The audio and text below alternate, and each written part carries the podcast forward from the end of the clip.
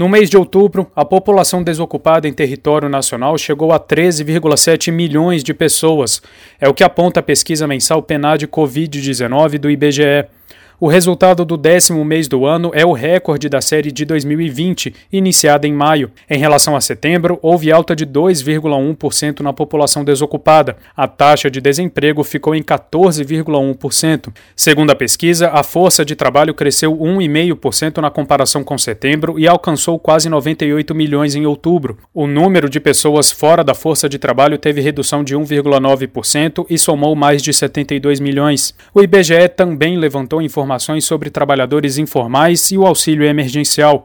De acordo com o Instituto, em outubro, 29 milhões de pessoas tinham trabalho informal, total de 34,5% dos ocupados. Em relação ao benefício, o Norte e o Nordeste foram as regiões com os maiores percentuais de domicílios que receberam o auxílio.